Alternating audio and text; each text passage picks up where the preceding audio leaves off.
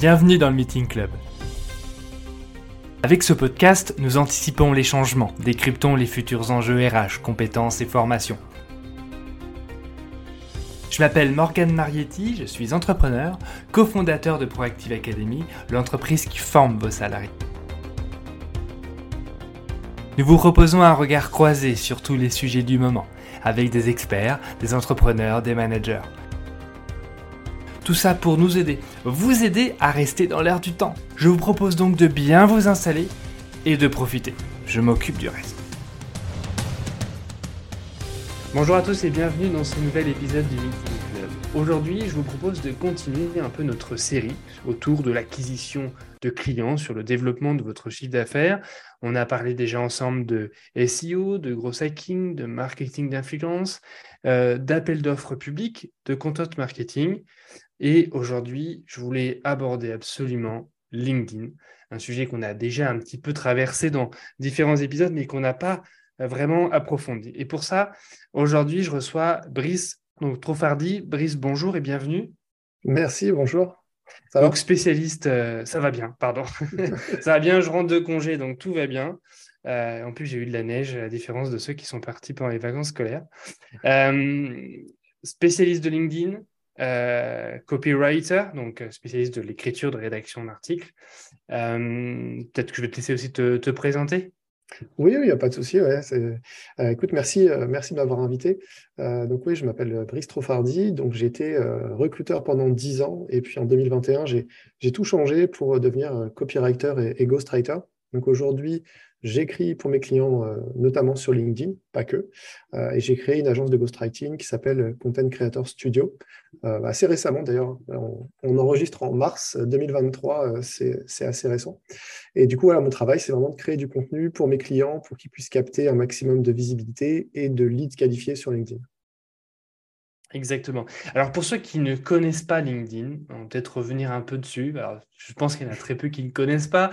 Mais pour ceux qui ne connaissent pas, c'est un réseau professionnel de mise en relation pro. Euh, donc initialement, hein, euh, qui était là pour euh, ben, faire de la connexion professionnelle, développer son réseau pro et, avancer plutôt sa carrière professionnelle. Et donc plutôt un outil de recrutement initialement. Et, depuis, depuis 2020, il y a pas mal de choses qui ont changé. alors peut-être bien avant, et puis Brice nous le dira, mais c'est devenu un outil aussi de business euh, et vraiment d'acquisition client. C'est-à-dire que c'est plus du B2B en mode je te contacte en envoyant un message, mais c'est, euh, on va dire, de, la mise en avant de contenu, de posts euh, pour pouvoir en fait donc ben, attirer des gens et, faire du nurturing et, acquérir de nouveaux clients. Et, ça, on va un peu voir un peu l'évolution. Brice, est-ce qu'on peut parler un peu de, de l'évolution de LinkedIn? Comment toi tu as vu les choses? Qui est devenu recruteur et maintenant euh, spécialiste de la rédaction de contenu sur, euh, sur euh, LinkedIn. Oui, tout à fait. Alors, LinkedIn, c'est vrai que moi, je l'ai pratiqué en tant, en tant que recruteur pendant pas mal d'années. ça a été longtemps considéré comme une base de données par la plupart des, décideurs, on va dire, base de données soit de clients, soit de, de, candidats. LinkedIn a deux offres en premium qu'elle vend. Hein. Il y a une partie vraiment LinkedIn recruteur et une autre partie qui s'appelle LinkedIn Sales Navigator. Donc LinkedIn, euh, l'entreprise elle-même, euh, surfe, on va dire, là-dessus. Euh, et leurs deux axes de, on va dire, de monétisation de leur audience, c'était ça, c'était de faire payer, les utilisateurs pour avoir accès à d'autres fonctionnalités qui, grosso modo, sont des fonctionnalités de recherche. Hein. C'est simplement avoir des filtres en plus pour pouvoir trouver des personnes, soit pour leur vendre quelque chose ou pour les recruter. Et puis 2020, oui, tu n'as pas tort, c'est à peu près vers 2020, il y a déjà des outils euh, externes qui, se sont, euh, qui, se sont, qui ont été créés euh, pour permettre d'automatiser les tâches des recruteurs et des, des, sales. Et puis, LinkedIn a changé un petit peu, c'est-à-dire qu'ils ont créé un mode, le mode créateur, et ils se sont dit, tiens, et, si on devenait un réseau social? Donc, en fait, depuis 2021, je dirais, ça a commencé un petit peu en 2021, le temps que ça se mette en route. Et on a vu en 2022, ça s'est vraiment confirmé beaucoup de créateurs anglo-saxons notamment euh, sont partis de Twitter avant, euh, et je pense que c'est peut-être lié aussi à l'arrivée d'Elon Musk, donc ça c'est un autre sujet, euh, ils sont partis de Twitter et ils sont tous arrivés sur LinkedIn. Et donc on a vraiment un mouvement au niveau, je parle vraiment de la création de contenu, de créateurs qui sont arrivés sur la plateforme. Et on le voit maintenant dans le fil, il y a beaucoup de gens, il y a deux générations qui se croisent. Il y a un peu les, boomers, si on, si on caricature un petit peu, et puis beaucoup de jeunes. Il y a de plus en plus de jeunes diplômés qui sont sur LinkedIn avant même d'être diplômés. On voit ça beaucoup, notamment aux États-Unis, ça, commence aussi en France.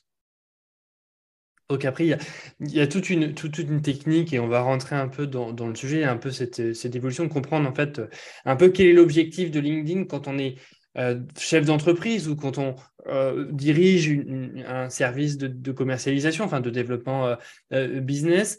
donc, si on revient un peu, avant, on avait, enfin, on a toujours, on a un profil personnel, euh, des profils d'entreprise. Avant, on pouvait créer des, articles aussi. Euh, quelle est un peu la différence entre, entre les deux, les trois euh, blocs qui pouvaient exister initialement et qui a un peu évolué? Alors, ça existe toujours, on a toujours les, pages d'entreprise et les profils personnels.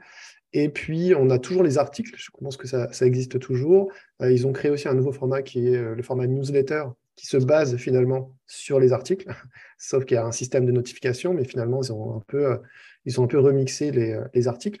Euh, aujourd'hui, en fait, il faut considérer que les pages entreprises, c'est comme une vitrine. les, elles ne sont pas mises en avant par l'algorithme, mais elles sont nécessaires pour les entreprises pour avoir une présence, pouvoir présenter leur activité. Et puis, il va y avoir des services annexes que LinkedIn va vendre pour euh, permettre euh, d'enrichir cette page entreprise. Donc, euh, il y, a, des abonnements, etc. Si on va sur des grosses entreprises, on voit les pages de L'Oréal, par exemple, on va voir à quoi, servent ces options. Ça permet simplement d'avoir des catégories, de créer un site Internet, finalement, quasiment un site carrière sur LinkedIn. donc, grosso modo, la page entreprise sert à ça. Mais elles ne sont pas mises en avant. Donc, ça veut dire que si une entreprise est sur LinkedIn et ne communique que sur sa page entreprise, elle va être très peu visible. J'ai l'exemple d'un client euh, avec qui on a travaillé en, ghostwriting, qui sur euh, son troisième poste, euh, sur son profil personnel, a eu autant de vues, d'impressions, que sur toute l'année sur la page entreprise. C'est juste pour donner une, idée, sans donner de chiffres. enfin, je peux même donner un chiffre. La page entreprise, je crois, avait 200 000 impressions sur une année entière, sur toutes les publications. Il passait par une agence de communication. Et puis, sur trois posts, les deux premiers n'ont pas trop bien marché. Le troisième est parti viral. Il y a eu plus de 2000 likes et il a eu plus de 200 000 impressions sur un post. C'est juste pour donner un, ordre d'idée euh, sur, sur le réseau. Donc, si vous êtes décideur, vous avez une page entreprise, si vous voulez avoir de la visibilité, il faut passer par un profil personnel. D'accord. Et donc, le, profil personnel, euh, il concerne, parce que là, on, a, un peu détaillé la partie page entreprise. Euh, c'est un peu, en fait, c'est une vitrine, c'est un peu un deuxième site Internet.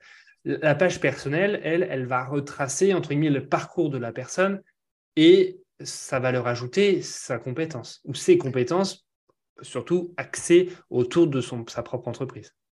Oui, en fait, alors historiquement, et c'est toujours le, toujours le cas aujourd'hui, on a un petit peu, on va dire, trois parties sur, euh, sur le profil. On a euh, la partie du haut qui est la bannière, et puis la, on va dire le titre, la photo, l'intitulé de poste, le, titre du profil. Ensuite, on a une autre partie où ça va être ce qu'on appelle la partie sélection et une partie info, où on peut, euh, on peut personnaliser un petit peu ce qu'on met dedans. On peut mettre différents types de contenus, des liens externes, un texte qu'on peut écrire comme on veut. Et puis en dessous, on a la partie que tout le monde connaît finalement, c'est la partie expérience professionnelle, avec tout ce qui va être référence qu'on peut donner, les diplômes, etc. Où là, on revient un peu à un, espèce de CV hein, qu'on mettrait en ligne et que la plupart des gens connaissent. Euh, mais ce que, là où LinkedIn a, un peu progressé, c'est que sur la partie sélection et info, on voit que les, euh, pratiques ont changé et on peut, si on vend quelque chose, on peut vendre son produit là, dans ce, dans ce texte-là. Ok, on, va rentrer dans, le détail tout à l'heure sur l'optimisation un peu et comment communiquer avec son, réseau perso. Euh, on va d'abord parler un peu de la page d'entreprise parce que c'est peut-être un des choses les moins importants dans LinkedIn, mais c'est bien un petit peu d'en parler. Euh, comment on communique avec sa page entreprise Qu'est-ce qu'on doit faire euh, pour, entre guillemets, que ça tourne euh, et, après se concentrer sur le reste? Alors sur la page entreprise, a, moi ce que je conseille aux entreprises, c'est de communiquer sur les coulisses finalement à 60-70% et seulement à 20-30% sur leurs produits ou sur les communications un petit peu institutionnelles. La plupart des entreprises font l'erreur de d'avoir un message assez froid finalement, assez éloigné de ce que les gens recherchent. Donc on va avoir des produits, on va avoir l'annonce d'événements dans l'entreprise, on va avoir des fois des photos un petit peu de la présence sur les salons, etc. les brochures, voilà. Tout ça c'est bien, mais c'est pas très vivant. C'est-à-dire que ça demande pas, ça, nécessite, comment dire, ça appelle pas l'engagement. Les, les, ça n'intéresse personne et c'est très centré sur les entreprises elles-mêmes. Les entreprises euh, qui parlent d'elles-mêmes n'intéressent entre guillemets que elles-mêmes. Donc il faut essayer de créer du contenu euh, qui peut intéresser euh, les gens qui iraient sur la page entreprise. il n'y a pas une seule manière de le faire, mais il y a des, best practices.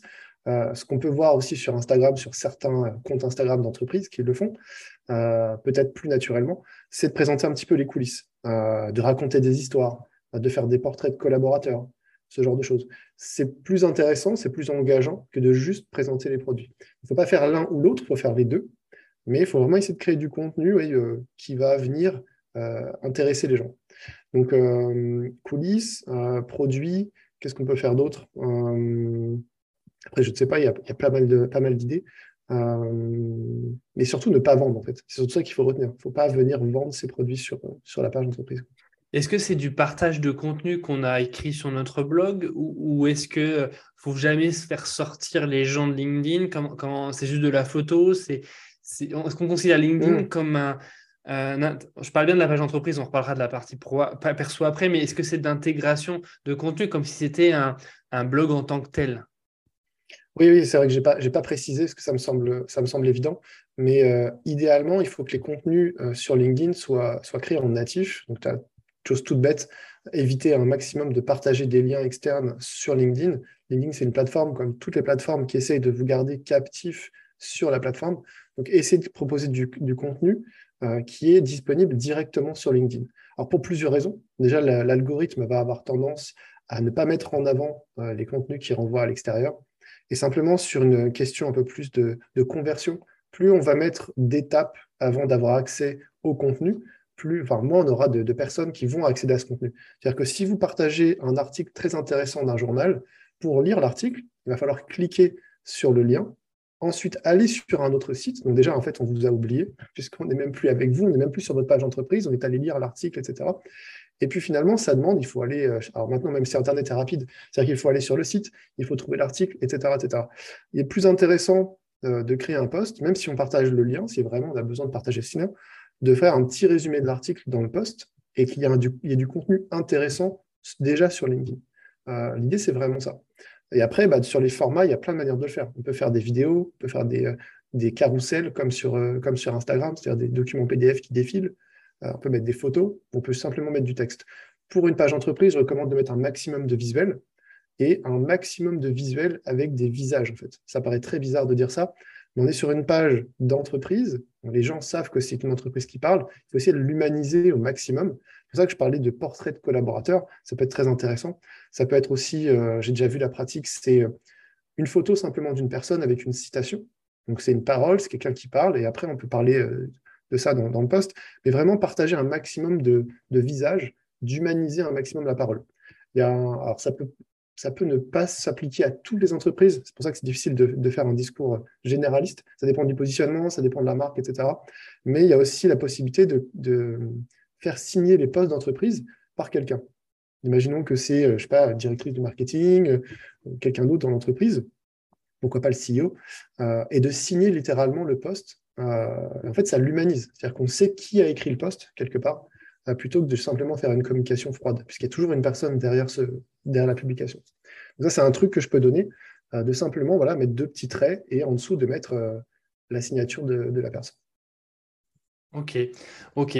sur la partie entreprise, je pense qu'on a, on a fait le tour. Enfin, l'essentiel, c'était un peu de présenter. Je pense que ce n'est pas le point le plus intéressant, on va dire, de, de LinkedIn, même s'il faut l'entretenir et il faut le faire vivre.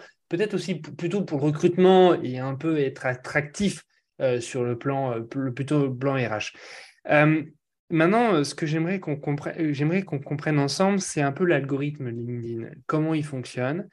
voilà, et on a des likes de différentes sortes. chacun n'a pas la même puissance. Il y a le commentaire, il y a le fil d'actualité. ben voilà, comment, comment tu peux le, un petit peu le, décrire? Comment on peut. Euh, parce que je sais qu'il y a des spécialistes de LinkedIn, il y a des gens qui sont devenus fous avec LinkedIn, bah, à force de pratiquer et, qui. Euh, et on pourrait parler de, de, l'ancien, enfin de, du fondateur et de l'ancien SEO de. CEO, pardon, de, de euh, ah, j'ai loupé l'entreprise, ça va me revenir. Mais revenons un peu, qui, repart un peu de son retour de, de, de, la façon dont le dont l'algorithme fonctionnait. Ça va me revenir. Je, mmh. Vas-y, je te laisse aborder le sujet. Il n'y a pas de souci. alors, l'algorithme, première chose, il faut toujours garder en tête qu'un algorithme change. Donc, même si aujourd'hui, on peut expliquer un petit peu comment il fonctionne, il a vocation à changer. On l'a vu sur d'autres plateformes, on l'a vu sur LinkedIn. Donc, ça change avec le temps. Euh, de manière générale, sur toutes les plateformes, il y a des trucs et astuces. L'algorithme change un petit peu, mais le, bon contenu, finalement, euh, va être conditionné par le format. par exemple, un short sur Instagram ou sur, euh, sur YouTube ou sur TikTok, on l'a vu avec les vidéos très courtes, ça a conditionné un certain type de contenu puisque les vidéos étaient très courtes et en vertical. Donc les posts sur LinkedIn, c'est pareil, il va y avoir certains formats qui vont conditionner la manière de mieux les écrire. Par exemple, on a une accroche de trois lignes, donc ça veut dire qu'il faut être très bon en copywriting et savoir bien écrire. Ça veut dire qu'aussi, beaucoup de gens vont mettre des images ou des carousels, puisqu'il y a très peu de place pour le texte. Quand on a dit ça, on, a déjà fait une partie du travail. Après, comment le, contenu est distribué, comment il est redistribué, comment il est mis en avant, ça, ça peut changer. Aujourd'hui, euh, on a dans le fil euh, des publications qui vont être proposées d'abord au premier cercle, c'est-à-dire sur LinkedIn, on a des abonnés et des connexions. Donc, on voit dans notre fil, hein, euh, la plupart du temps, des posts, des gens auxquels on est abonné et nos premières connexions.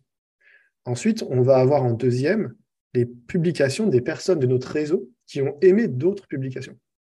Et en troisième, on va avoir des publications des groupes euh, dans lesquels on est et des hashtags auxquels on est abonné. C'est à peu près dans cet ordre-là.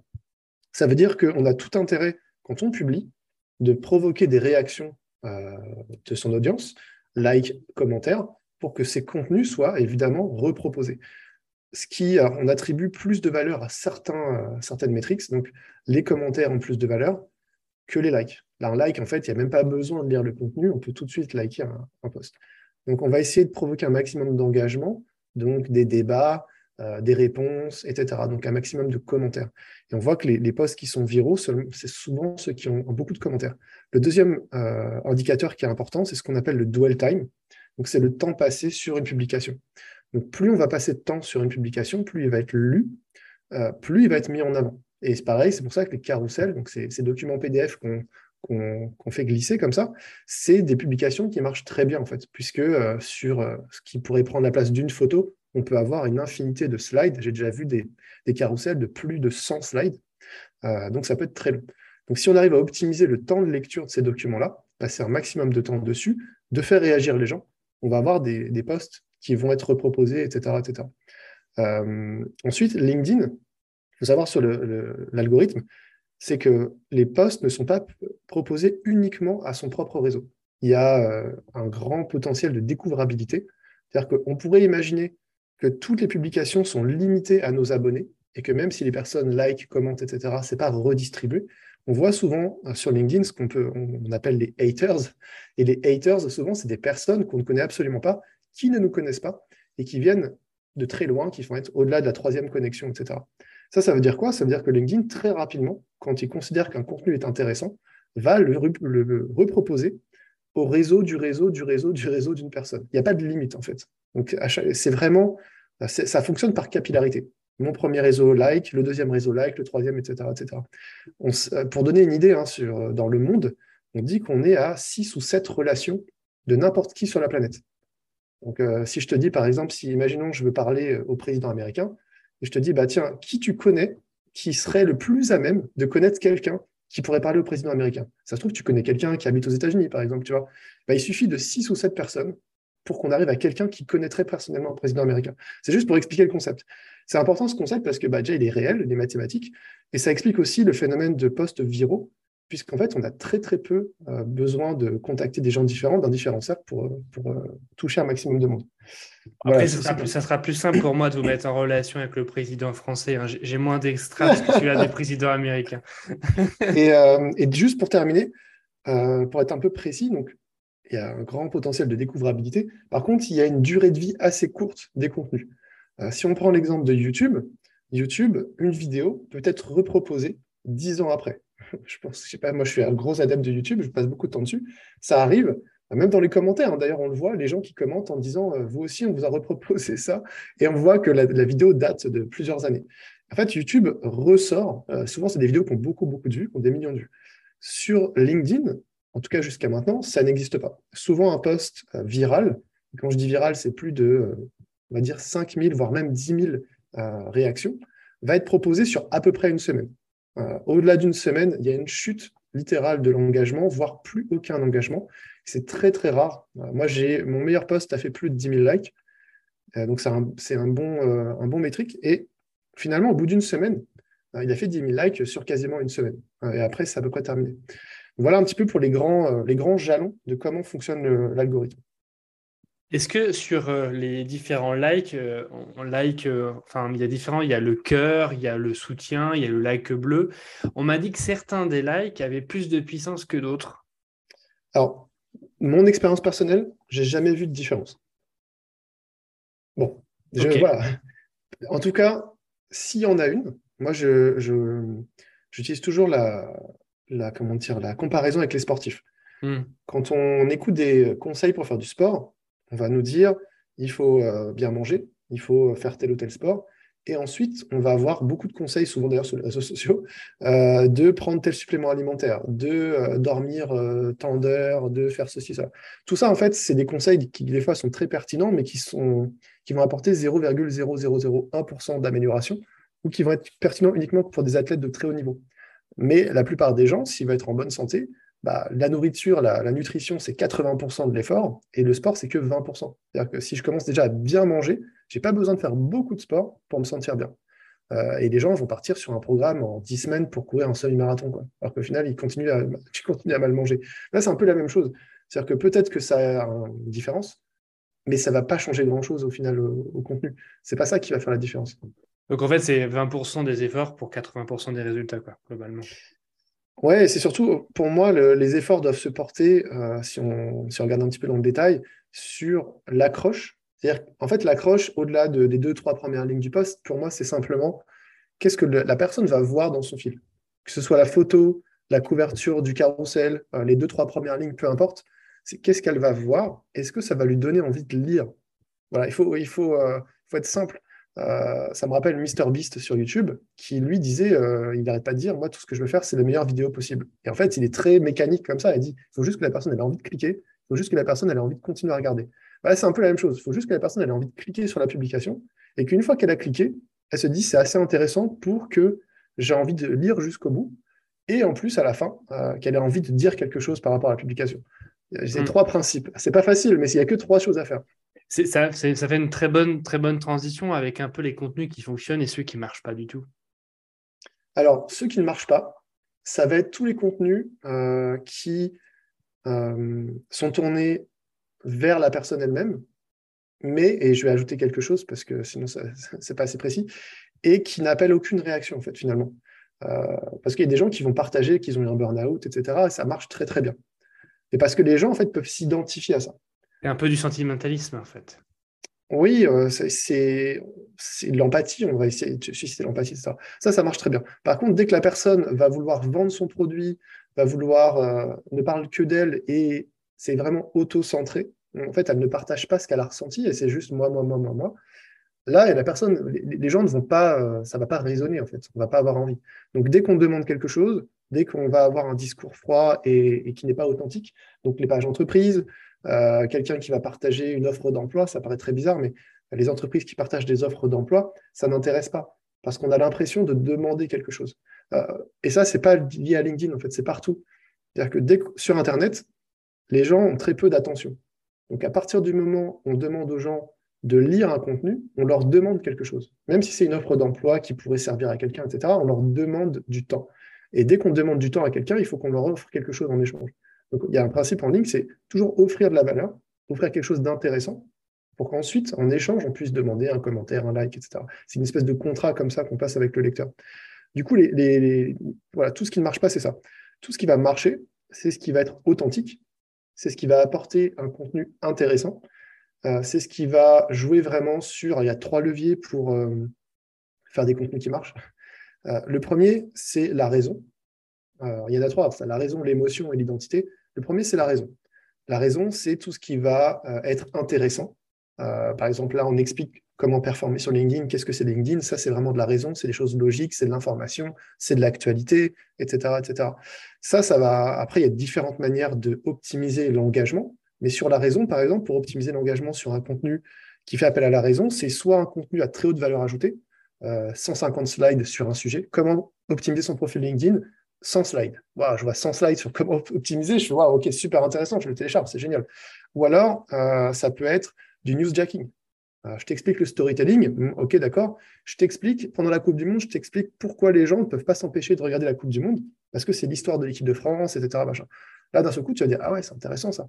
Euh, par exemple, je t'explique comment faire euh, des, des, articles SEO, ouais, ok, super. Par contre, je t'explique comment le faire avec ChatGPT. Quand tout le monde parle de ChatGPT, ah ouais, super, c'est intéressant. Ça, c'est ce qu'on appelle le newsjacking. On rebondit sur l'actualité. Les marques le font pour de la pub, notamment. donc, il y a ce levier-là aussi. Après, il y a l'émotion. L'émotion, ça marche très bien. Donc, c'est euh, la colère, les coups de gueule, c'est la tristesse. Donc, j'ai fait un burn-out, on fait appel à l'empathie. C'est la joie, les postes de célébration. Ça, c'est les trois types de postes qui marchent très bien. Pourquoi ça marche? Parce qu'on a tous des émotions et on ne peut pas contrôler nos émotions. La raison, c'est plus difficile de faire l'engagement parce qu'on peut le contrôler. L'émotion, on ne peut pas. Donc, si on arrive à faire, euh, à susciter de l'émotion, quelle qu'elle soit, la personne va réagir. C'est là aussi, on voit des gens qui ne sont pas contents, qui vont réagir en commentaire, les fameux haters, etc. Donc ça, c'est l'émotion. Je ne vais pas forcément donner du détail sur les émotions, parce qu'il faut qu'on avance. Et le troisième levier qui est intéressant, c'est l'identité. Et l'identité, en fait, c'est tous les postes qui vont euh, aller titiller euh, comment la personne se voit elle-même. Ce que j'entends par identité, c'est ça, c'est comment je me vois moi-même. Je suis une personne qui, par exemple, euh, trie ses déchets. Je suis une personne qui veut protéger l'environnement je me vois comme une personne de gauche, je me vois comme une personne de droite, je me vois que voilà, c'est ça, ça c'est l'identité. Nike fait ça très bien. On voit Nike dans ses pubs, ils vendent des chaussures, mais ils vont avoir des figures finalement inspirantes, etc. Euh, ils vendent pas des chaussures comme ci ou comme ça, non, ils vendent le fait, ils vendent tout ce qui va autour du sport, comment on se voit en tant que sportif, etc. là, c'est la même chose. Donc, des postes qui fonctionnent sur l'identité, c'est par exemple, récemment, il y a un poste sur un projet de l'éoduc, je crois, ou de gazoduc en Afrique, euh, il y a une, personne qui s'appelle Pauline Vétier qui a partagé ça dans sa communauté. Elle a une communauté très engagée sur l'écologie. Bah, c'est d'identité, tout le monde se voit comme des personnes écologiques euh, qui veulent euh, protéger l'environnement. Donc tout le monde a réagi. C'est un levier très puissant. donc ça va être tout ce qui va s'adresser à un groupe social ou idéologique. Et, on voit les, les réactions sont très fortes parce que les gens, forcément, en ça les touche dans ce qu'ils sont eux-mêmes ou en tout cas comment ils se voient eux-mêmes. donc voilà, raison, émotion, identité. Et la différence entre l'émotion et l'identité, c'est que l'émotion, on ne peut pas la contrôler. Genre, euh, je pense qu'on sait tous qu'on a du mal à contrôler nos émotions. Alors que l'identité, si on arrive à toucher un groupe social, on sait exactement comment il va réagir. C'est presque de la manipulation, en fait, parce qu'on sait, quelqu'un de gauche, on sait ce qu'il va dire, quelqu'un de droite, on sait ce qu'il va dire, etc., etc. Une féministe, on sait comment réagir, etc. Donc, on peut jouer là-dessus euh, très facilement. Il y a Nina Ramen, par exemple, qui fait des posts féministes. Elle a une communauté super engagée autour du féminisme on sait déjà, avant même d'avoir lu les commentaires, on sait déjà ce qui va se dire en commentaire. C'est comme ça. Voilà. Je pense que j'ai fait le tour. Après, il y a encore plein d'autres choses, hein, mais euh, c'est trois leviers actionnables. D'accord. Euh, donc ça, c'est un peu les contenus qui marchent les contenus qui, ne fonctionnent pas. Euh, intéressant, ces trois possibilités hein, d'identité de poste qui, vont, enfin, d'identité, de, de types de postes qui peuvent fonctionner. Alors, vous imaginez si on met les trois réunis dedans. Mais, sinon, le, le, les, doux et les, les dons, euh, en fait, pour avoir du, ce qu'on dit du reach, c'est-à-dire en fait, de, la, du retour, en tout cas que ça, que ça fonctionne, euh, c'est qu'est-ce qu'il faut faire, qu'est-ce qu'il faut pas faire? Moi, c'est des choses que je n'arrive pas encore à faire. Euh, les bonnes pratiques, quoi. Bonnes pratiques pour, pour, que, pour que ça fonctionne. Pour avoir de la portée organique. Alors, Au niveau de l'algorithme, oui. Ouais, ouais.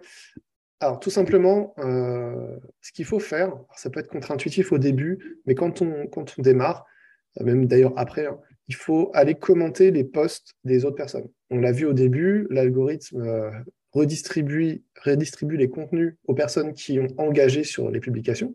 Donc, ça veut dire que si on engage sur les publications des autres, ils vont avoir nos posts, etc. Donc, ça, donc, aller commenter, de manière très stratégique, identifier des comptes euh, de personnes qui sont actives et qui ont une communauté active sur LinkedIn qui sont pertinentes par rapport à votre objectif. Si vous êtes dans la supply chain, allez plutôt chercher des gens dans la supply chain, etc. etc. Euh, en fait, ça, c'est euh, emprunter finalement l'audience d'autres personnes qui sont actives. Allez commenter pour attirer leur attention et aussi pour se montrer, euh, donc faire des commentaires intelligents, etc. ça, c'est le premier levier, c'est vraiment aller commenter plutôt que de publier 50 fois, plutôt aller commenter. Ensuite, après, c'est bah, créer des vraies relations. C'est tout bête, mais ce qui marche le mieux, les gros, les gros comptes ont ce qu'on appelle des pods. Donc les pods, c'est des groupes d'engagement artificiels. Moi, je ne parle pas de ça, je parle de vrais groupes. C'est-à-dire que euh, la communauté RH euh, a peut-être une conversation WhatsApp où ils se parlent tous entre eux. Et en fait, bah, cet échange, ce vrai lien, le fait de faire des visios avec les gens, le fait de faire des podcasts, etc., ça peut créer des vraies relations qui ensuite génèrent des vraies relations aussi en ligne. Et ça, on, le sous-estime beaucoup. On veut quelque chose qui ne prenne pas de temps et qui soit rapide, etc. Euh, les vraies relations, c'est ce qui marche le mieux au, plus long terme. Ensuite, après, si on parle euh, vraiment sur la création de contenu, je disais, il faut être authentique. Euh, il faut créer du contenu authentique et il faut créer du contenu qui est bien copyrighté. Euh, c'est-à-dire que, je disais, il faut soigner l'accroche, il faut soigner ce qu'on écrit en premier. Si, les, si ce que la personne voit du contenu ne l'intéresse pas, elle va pas elle va pas engager sur ce contenu-là, en fait. C'est 75% des efforts doivent être faits sur ce que la personne va voir, que ce soit une photo, la couverture du carrousel, euh, ou, l'accroche. Ça, c'est les leviers les plus importants pour avoir de, la portée organique. Après, tout le reste, c'est un peu des trucs et astuces. Mais euh, c'est comme je disais, il faut, il faut donner avant de recevoir. Quelqu'un qui arrive et qui fait des contenus incroyables euh, n'aura pas beaucoup de reach, en fait, parce que lui-même, il sera invisible. Quand on arrive sur LinkedIn, on ne connaît personne, on n'a pas de relation, personne ne connaît. Il faut commencer par aller commenter les posts des autres. Il n'y a pas de magie. Quoi. après, il y a des formats, selon ce qu'on veut faire, qui marchent mieux que d'autres. Euh, il y a des gens qui, euh, dire, qui explosent sur la plateforme euh, très rapidement. Alors, il y a deux formats auxquels je pense. Il y a les carousels. Si on veut partager du contenu intéressant, des conseils, du contenu actionnable, etc., les carousels, ça, ça marche très, très bien. Un petit conseil, si vous voulez faire des carousels qui marchent très bien, vous pouvez faire simplement des listes, des listes d'outils, des listes de, conseils, de trucs, etc. Ou vous pouvez partager euh, des conseils actionnables, par étape, étape 1, étape 2, voilà comment j'ai fait ça, etc. La manière de le faire, euh, en deux mots, c'est de prendre une structure en copywriting qu'on appelle euh, PAS, PAS, problème, agitation, solution. Donc, organisez votre carrousel pour que sur la première page, vous présentiez un problème, le problème de votre cible. Pensez à votre client fétiche, à votre client idéal, etc., votre persona. Quels sont les problèmes qu'il cherche à résoudre Quels sont les problèmes que vous résolvez pour lui? Faites une couverture là-dessus en disant voilà, voilà le problème que je vais résoudre. Ensuite, faites 2, 3, 4, 5 slides sur quelles sont les conséquences de ce problème. Et seulement après, vous présentez la solution actionnable, étape 1, étape 2, étape 3. Si vous faites ce format, vous allez avoir des carousels qui vont exploser en termes de, reach, justement, sur LinkedIn.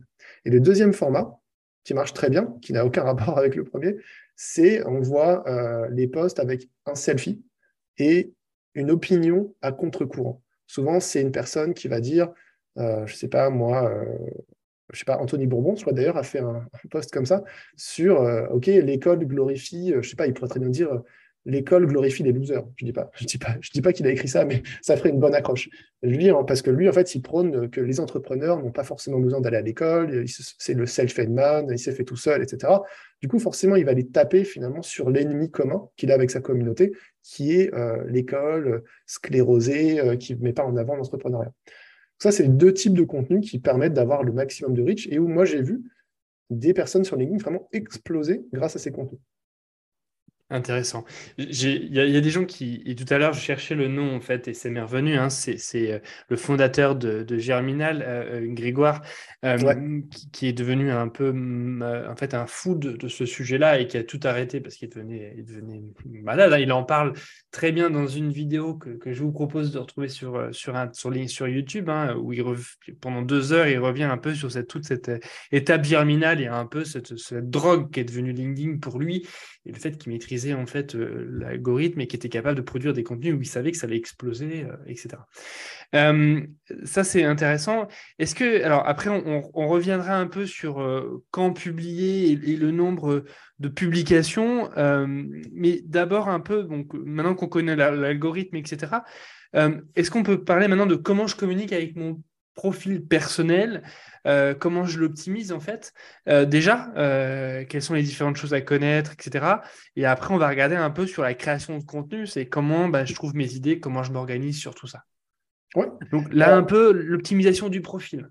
L'optimisation du profil, donc il faut voir le profil personnel comme, comme une page de vente, concrètement, dans le sens où il ne faut pas la voir comme une page informative, faut la voir comme une page qui a pour objectif de convertir euh, donc les visiteurs. Donc il faut juste rappeler hein, sur LinkedIn, les personnes ne voient pas votre profil, ça ne veulent pas le voir. C'est-à-dire que quand on arrive sur LinkedIn, on tombe sur le fil d'actualité, sur les contenus. Donc on va certainement lire un de vos contenus ou un de vos commentaires, et ensuite on va arriver sur votre profil. Donc on arrive sur le profil, on arrive en haut, il y a la bannière, la photo, euh, l'intitulé, on va dire le titre de profil ou la tagline. Donc ça, il faut que ce soit optimisé. C'est-à-dire qu'il faut qu'on comprenne tout de suite ce que vous faites, votre proposition de valeur, ce que vous faites pour qui, et quel est le bénéfice finalement de ce que vous faites, et tout de suite euh, ce que la personne peut avoir de vous, en fait, finalement, ce qu'elle peut attendre de vous. Donc, euh, ça, ça, dépend, hein, ça dépend de votre objectif. Il faut avoir en tête, avant de faire tout ça, votre persona, là, j'invente rien, à qui, euh, quel est le problème que vous résolvez, pour qui, et ensuite, vous vraiment, vous faites un contenu qui est ciblé pour, pour ce persona. Ça, c'est important. Donc, ça, c'est le haut de la page. Donc, proposition de valeur, à qui, etc., à qui vous parlez, et euh, idéalement, si vous avez des preuves, euh, c'est-à-dire des preuves sociales, donc des logos, euh, des, des, milestones, je ne sais pas, tant d'abonnés, par exemple, j'ai vu, je crois récemment, au lieu de dire abonnez-vous à ma newsletter, bah, rejoignez 8000 abonnés. Voilà, on sait qu'il y en a 8000. Bah, c'est ce petit, ce petit truc-là. Ensuite, on descend et on a la partie sélection. La partie sélection, c'est une partie qu'on peut ajouter. Je crois qu'elle n'est pas forcément par défaut sur le profil. On peut l'ajouter. ajouter une, section sur le profil. Hop, partie sélection. La partie sélection, on peut mettre plusieurs types de contenus. Donc, par défaut, c'est les posts LinkedIn, mais on peut mettre des liens avec euh, un petit aperçu. Moi, ce que je conseille, c'est vraiment de mettre des liens externes et d'utiliser euh, le visuel pour faire un appel à l'action. Euh, donc, vraiment écrire en gros quelque chose. Et l'idée que ce soit vraiment clair ce que vous voulez faire. Donc, si c'est une newsletter, abonnez-vous à ma newsletter. Si c'est votre site internet, ne dites pas juste cliquez ici pour voir mon site. Il faut que la personne comprenne ce qu'elle va trouver sur votre site. Qu'est-ce Et posez-vous la question la personne est sur mon, sur mon profil, qu'est-ce que j'ai envie qu'elle fasse après quoi? Qu'est-ce que je lui propose? De quoi je parle dans mes contenus? Pourquoi? Etc. Ensuite, il y a la partie info. Pareil, la partie info, vous avez les quatre premières lignes et ensuite, il faut cliquer sur voir plus. Les quatre premières lignes, c'est une accroche. Il faut tout de suite que la personne sache pourquoi elle va cliquer sur voir plus. Ensuite, présenter. Il y a plusieurs manières de le faire. Hein. Euh, ensuite, présenter votre offre, ce que vous faites. Présenter euh, vos réussites, euh, vos KPI, votre chiffre d'affaires, vos clients prestigieux. Enfin, en gros, donner les raisons au client de faire appel à vous si vous lui vendez quelque chose. Et puis terminer simplement par un appel à l'action. Après, il y a plein d'autres choses qu'on peut mettre dans cette partie info, mais idéalement, voilà, une accroche, votre offre, pourquoi on ferait appel à vous, quelles sont vos preuves, et un appel à l'action. Vous pouvez ajouter du storytelling, vous pouvez ajouter, il y a plein de choses qu'on peut ajouter, hein, mais idéalement ça. Et toujours en tête la personne qui va visiter votre profil et, votre cible, en fait. Après, la partie expérience pro, idéalement, ne la mettez pas en, jachère. Quoi. C'est pas comme ça. Si vous êtes en recherche d'emploi, optimisez-la au maximum et faites un petit peu euh, de storytelling. C'est-à-dire, en gros, vous avez deux lignes, je crois, avant de cliquer sur Voir plus.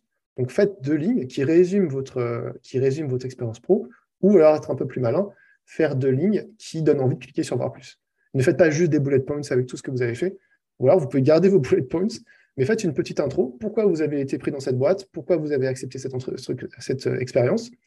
Et à la fin, pareil, un petit bilan. Voilà ce que vous en avez retiré, etc. Mais pas juste des bullet points de mission. Quoi. Euh, et après, vous avez des recommandations. Donc, n'hésitez pas à en donner et à en demander un maximum. Et puis ensuite, après, c'est moins important, c'est les gens que vous suivez, etc. Honnêtement, je pense que les gens, ils ont déjà quitté votre, page à ce moment-là. Euh, donc voilà un petit peu l'optimisation. Mais voilà, essayez toujours d'optimiser ça comme une page de vente, c'est-à-dire en gros, qui vous voulez convaincre et de faire quoi concrètement? Euh, intéressant. Euh, le, donc ça, cette partie-là, et, une fois qu'on l'a réalisé, maintenant, il faut faire vivre notre compte et, que les gens s'aperçoivent qu'on existe. Et donc, ça veut dire qu'il faut euh, créer du contenu, il faut publier. il y a une histoire de régularité.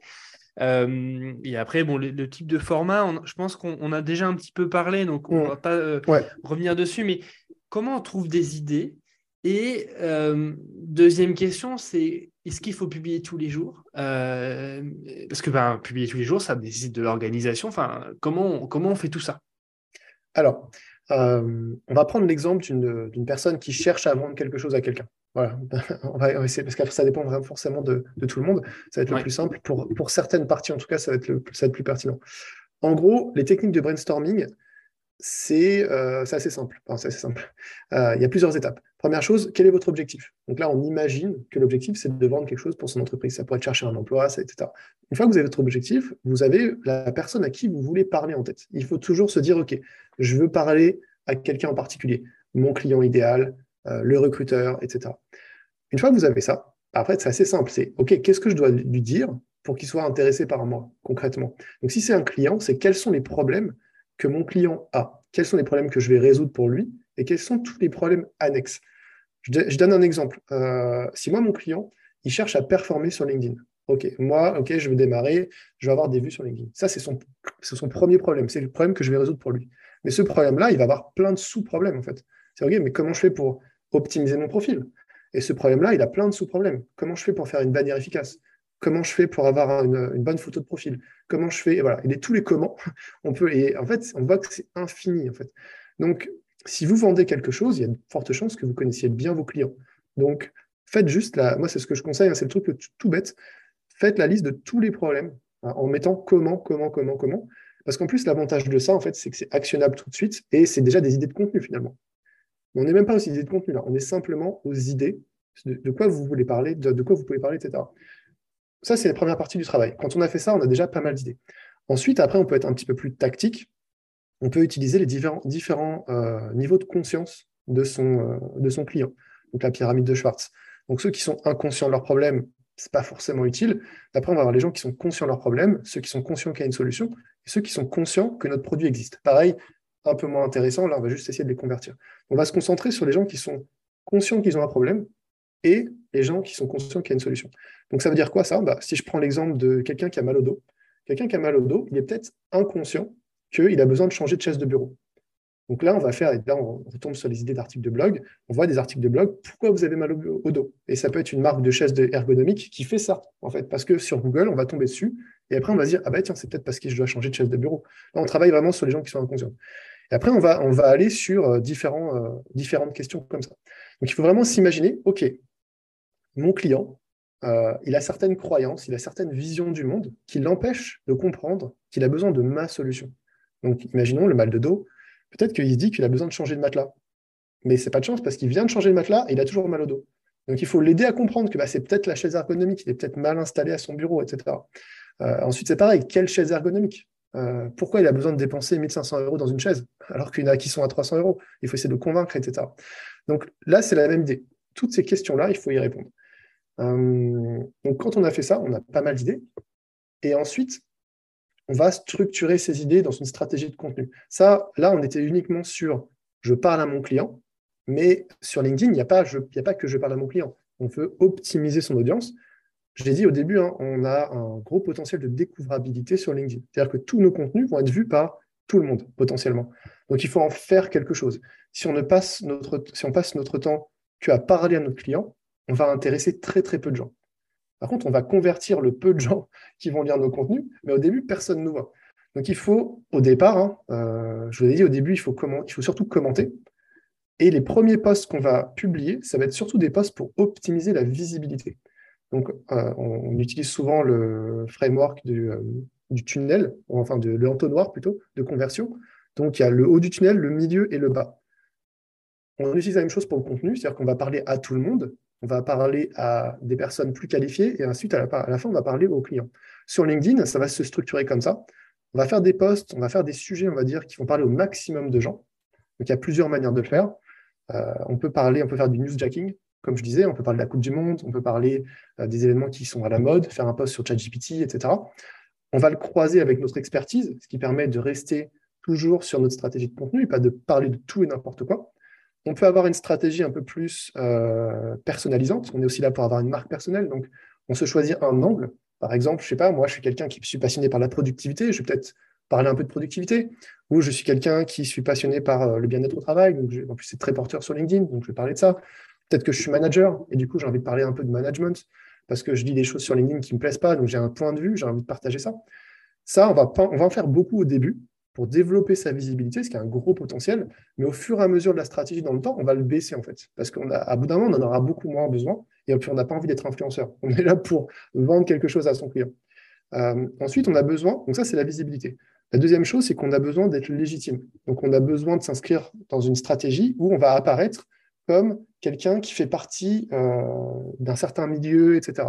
Donc si on est manager, bah, peut-être qu'on va créer du contenu euh, par rapport au management. On va, va être positionné comme manager.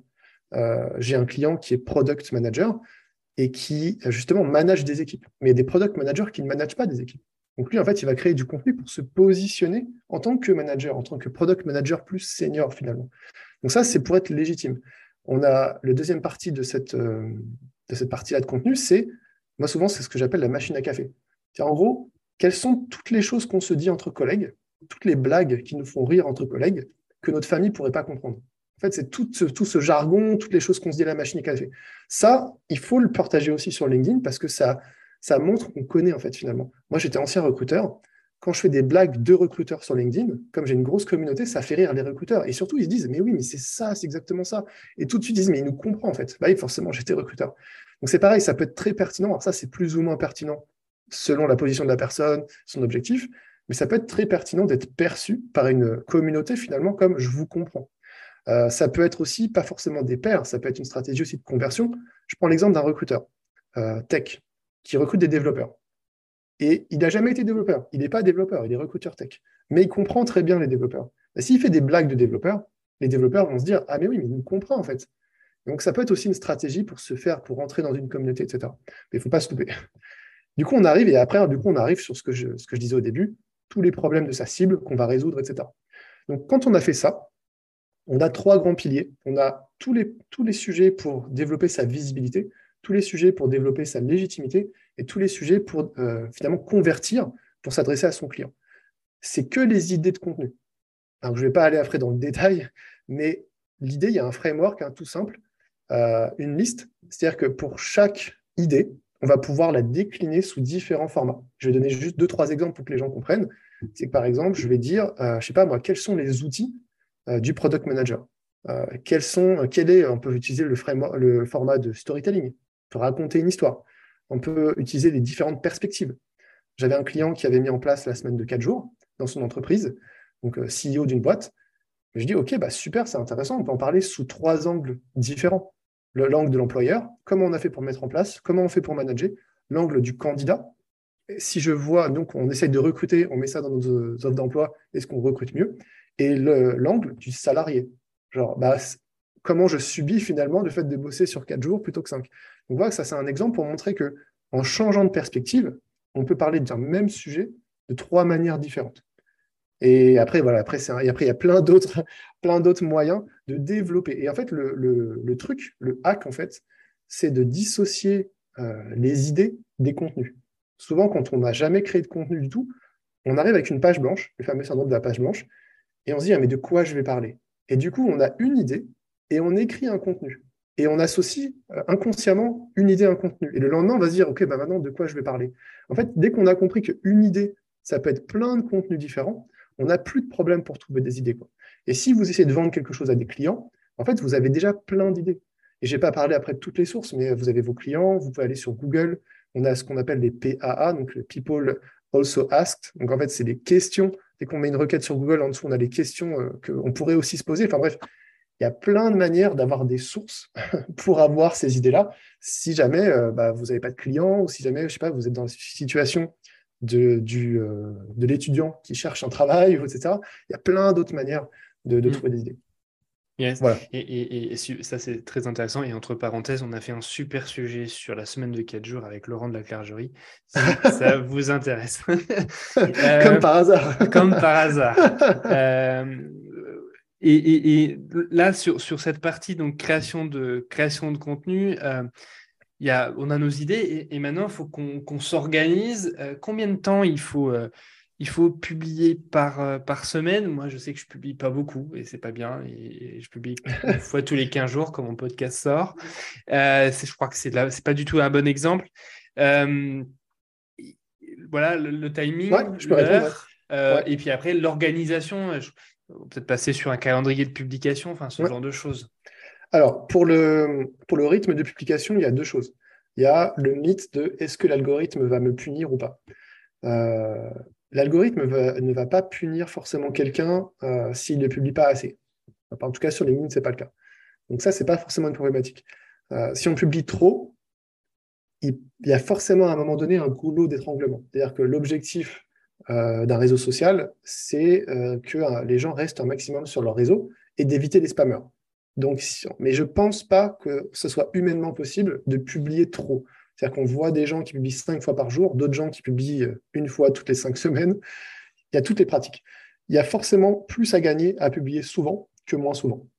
La raison pour et, la suivante, c'est que là, on n'est plus sur l'algorithme, on est psychologique. Simplement, les gens, en fait, il faut qu'ils se rappellent euh, de vous. Donc, si toi, tu publies toutes les deux semaines, les gens, ils vont t'oublier. Si tu publies tous les jours, les gens, ils vont se rappeler de toi. C'est normal. Euh, je disais au début, il ne faut pas sous-estimer le fait d'aller commenter et d'être actif sur le réseau. Euh, ça ne remplacera pas un très très très bon contenu, mais au début, si on est un peu personne, il ne faut pas prendre pour acquis le fait que les gens viennent voir nos contenus. Les gens ne nous doivent rien. Donc il faut aller donner, il faut se faire connaître, il faut être quelqu'un. Euh, il y a une personne sur LinkedIn qui avait dit un jour, votre meilleure accroche, c'est vous-même. Et c'est très juste. C'est qu'en gros, si on devient quelqu'un sur le réseau, c'est comme, ses amis, en fait. Si, on est quelqu'un qui appelle tout le temps ses amis pour prendre des nouvelles, en fait, c'est nous, enfin, c'est cette personne-là qui va être le plus rappelée, en fait. La personne qui rappelle jamais personne, bah, c'est qui va être la bonne rappelée. Ça ne veut pas dire qu'on l'aime plus ou moins, en fait. Simplement, on pense moins à elle. C'est comme ça. Donc, c'est la même chose. Du coup, pour donner des règles, moi, je conseille de publier trois fois par semaine. C'est le juste milieu entre beaucoup euh, et, intenable. Au-dessus de 3, ça peut être compliqué. Si on fait 3, on n'est pas obligé de faire 3 contenus longs, d'accord? Et on peut euh, utiliser les techniques que j'ai données, c'est-à-dire euh, une liste d'outils, une histoire, on peut faire des formats courts, etc. En plus, les formats courts avec des petites listes, etc., sont souvent les formats qui marchent le mieux parce qu'en fait, c'est du snack content. Genre, c'est très facile à digérer, on lit très rapidement, etc. Souvent, on met la barre trop haut par rapport au niveau de contenu. Moi, je sais que c'est aussi un problème que j'ai je me dis que si j'ai pas eu de mal à créer le contenu, il ne vaut pas grand-chose. Alors en fait, ce n'est pas le cas. Euh, il y a des contenus qui sont très simples et qui marchent très très bien. Donc ne pas sous-estimer ça. Euh, je crois que j'avais entendu une fois une personne qui disait sur TikTok, et c'est applicable sur LinkedIn, il disait, bah voilà, elle a explosé en faisant des vidéos sur Excel, et c'est que des trucs et astuces sur Excel. Et elle disait, la vidéo qui marche le mieux, c'est, euh, je sais, alors je sais plus ce que c'était, mais c'est par exemple, je sais pas comment copier-coller une cellule, ou un truc, quelque chose comme ça. C'était la vidéo qui avait marché le mieux. Et elle dit, mais c'est fou parce que c'est le truc le plus basique et c'est ce qui marche le mieux. Sur LinkedIn, c'est un peu la même idée. C'est qu'on voit des posts qui explosent. Des fois, je vois ça, je fais, mais c'est basique en fait, c'est super simple. Et euh, je pas, un post sur ChatGPT qui expliquerait en 50 slides comment faire une automatisation super complexe remporterait moins de succès qu'un post de 5 slides qui, explique qu'est-ce que ChatGPT. Ça paraît très bizarre, mais c'est souvent le cas. Euh, au niveau des horaires, soyez, euh, c'est le bon sens. Je ne vais pas avoir de réponse magique, c'est le bon sens. Quand est-ce que votre audience est là et disponible? Donc moi, j'ai beaucoup de gens qui vont être dans le monde du travail, finalement, qui travaillent, comme beaucoup. Hein. Donc ça va être entre 7h et 9h le matin. Et l'après-midi, souvent, c'est 15h30, 17h, à peu près. Parce que c'est avant de bosser et c'est juste avant de partir du boulot. Les gens, s'ils sont sur dans le métro, etc., ils peuvent regarder, etc. Il n'y a pas de règle absolue. Euh, souvent, il y a quand même un creux un peu en milieu de matinée et début d'après-midi, ça c'est sûr. Mais après, si le poste est bon, en fait, il va tourner. Et comme je disais, il tourne pendant une semaine. Et la dernière chose, alors je ne sais plus ce que c'était. On, est sur un peu sur l'organisation. L'organisation. Et, du coup, pour terminer là-dessus, sur l'organisation, moi, je vous conseille de, batch, euh, de batcher votre, votre production de contenu. C'est-à-dire que au lieu d'être là tous les jours ou tous les trois fois, par, euh, trois fois dans la semaine, planifier. Genre, prenez-vous une demi-journée pour le mois et déjà juste une demi-journée pour trouver toutes vos idées et peut-être écrire, allez, une semaine de poste. Et puis ensuite, au bout d'une semaine, vous essayez de produire, reprenez quelques heures et produisez le reste du mois, du mois par exemple. Mais en, deux demi-journées, je pense que vous avez euh, la possibilité de faire euh, vos 12 postes pour tout le mois et planifier, utiliser un, logiciel de planification. Euh, et un deuxième hack, alors c'est pas de la pub, je ne sais pas si on, si on, peut citer des produits ou pas, mais Euh, je ne suis pas sponsorisé. Oui, bien sûr, enfin, il n'y a pas de problème. Je, ne suis pas sponsorisé pour le dire, mais simplement, c'est le seul, à ma connaissance, en tout cas, que, j'ai vu qu'il faisait simplement. Je crois qu'il y a une version gratuite. Euh, Agora Pulse euh, permet de connecter, je crois, gratuitement un compte LinkedIn et de répondre aux commentaires. C'est un hack que je donne pour les gens qui ont peur de passer trop de temps sur LinkedIn, etc. Souvent, on passe du temps à ne rien faire, à scroller, etc. Si vous voulez répondre à vos commentaires sur vos publications, planifiez tout sur Agora Pulse. Il y, a un, truc gratuit, je suis à peu près sûr. Et en fait, il centralise tous vos commentaires. Toutes les réponses à vos posts sont centralisées. Vous n'avez pas de fil LinkedIn. Donc, pour les gens pressés qui veulent tout centraliser et ne pas être sur LinkedIn, finalement, vous pouvez le faire comme ça. Sinon, après, il y a plein d'autres outils qui existent. Mm. Agora Pulse, donc euh, pensez-y si, euh, si ça, vous, euh, ça vous intéresse. et puis après, sur la partie organisation, calendrier, donc anticiper, hein, c'est ce qui fonctionne le plus. Et ça va être en lien aussi avec vos créations de contenu de blog. Hein. automatiquement, ça ne se fait pas un peu du jour au lendemain. c'est comme, comme, le, comme le, la partie de podcast moi, je voudrais, euh, je pense qu'on a parlé pas mal de choses. On pourrait parler des commentaires, mais il nous reste pas beaucoup de temps. Il nous reste cinq minutes, même pas. Euh, je vais en parler parce que c'est quand même quelque chose qui fait l'actualité et, euh, parce qu'on fait un gros sujet là-dessus aussi bientôt, même deux sujets. C'est ChatGPT et mmh c'est une marque aussi, donc on n'arrête pas de le répéter depuis le début de cet épisode. Quel impact ça a sur la conception de contenu sur LinkedIn? Je ne parle pas de, blog et SEO, etc. Euh, j'ai vu que tu proposais des prompts, euh, prompts pardon, c'est des commandes euh, en fait à ChatGPT parce que ben, ChatGPT c'est un, un, mec qui a beaucoup de connaissances mais qui est idiot comme ses pieds. Donc si tu lui indiques pas ce que tu veux, il ne fait pas ce que tu veux. donc c'est ce qu'on appelle des prompts et ils sont plus ou moins longs en fonction de la commande. Moi j'ai conçu un prompt pour concevoir une un programme de formation complet en moins de deux secondes. Euh, mais là, toi, ton utilisation par rapport à LinkedIn? Alors, moi, mon utilisation par rapport à LinkedIn, c'est alors c'est en cours, je suis toujours en train de travailler sur le, sur le sujet, mais euh, le, le, concept, on va dire, fonctionne. J'ai juste besoin d'affiner finalement le, le, prompt, justement, la requête.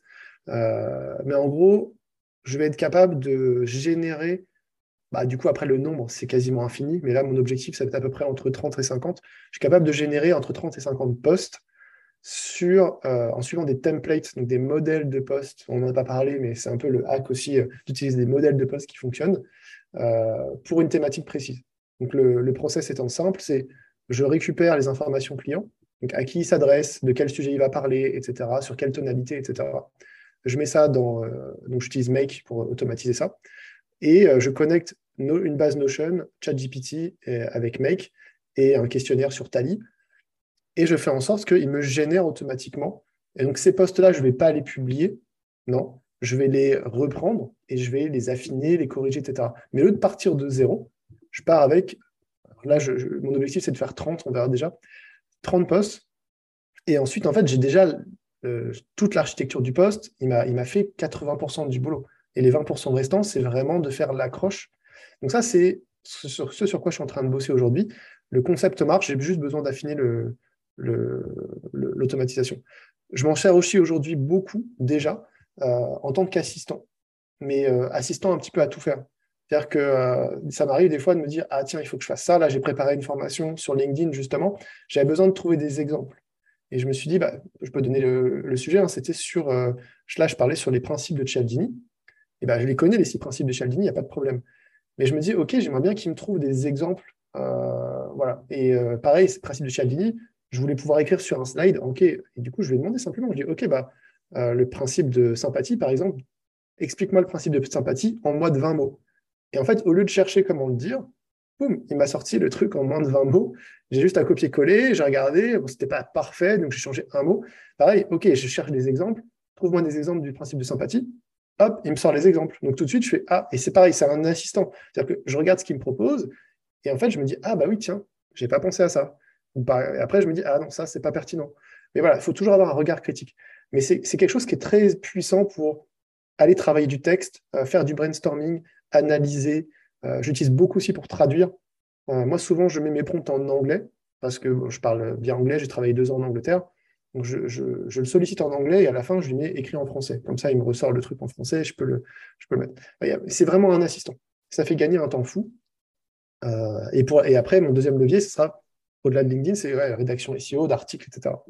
Et, euh, au moment où vous l'écoutez, euh, ou en tout cas on enregistre cet épisode, euh, on, a, on est à la version 3.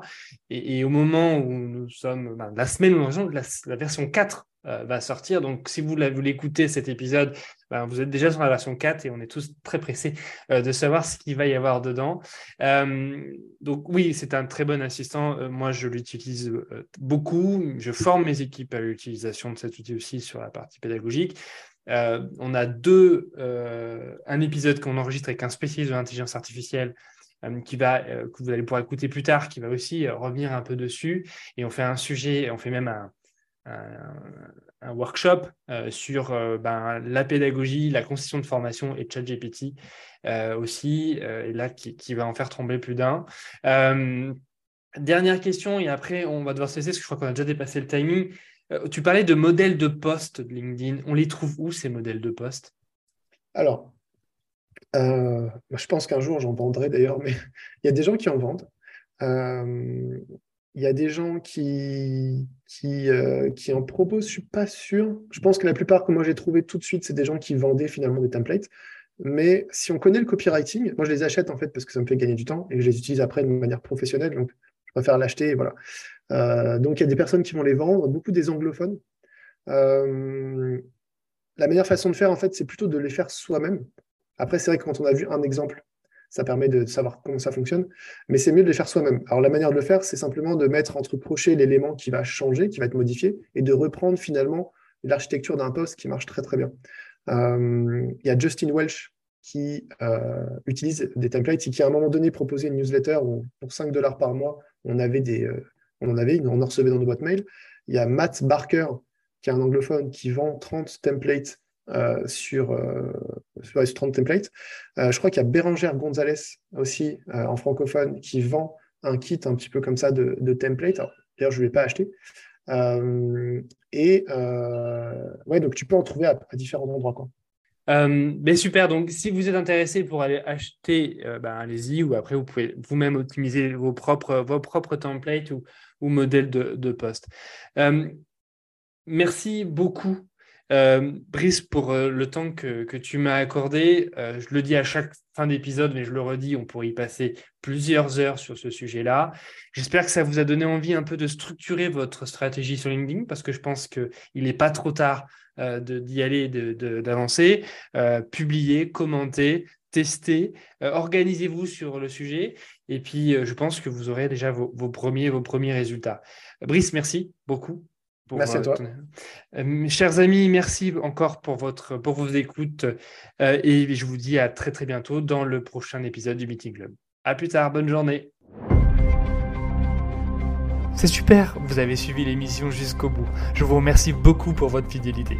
Si vous avez aimé cet épisode, n'hésitez pas à commenter, à liker, à partager à vos amis et surtout à mettre 5 étoiles, 20 étoiles, 30 étoiles sur Apple Podcast. Ce podcast, le Meeting Club, a été produit par Proactive Academy, une entreprise qui vous accompagne dans la formation et la montée en compétences de vos salariés.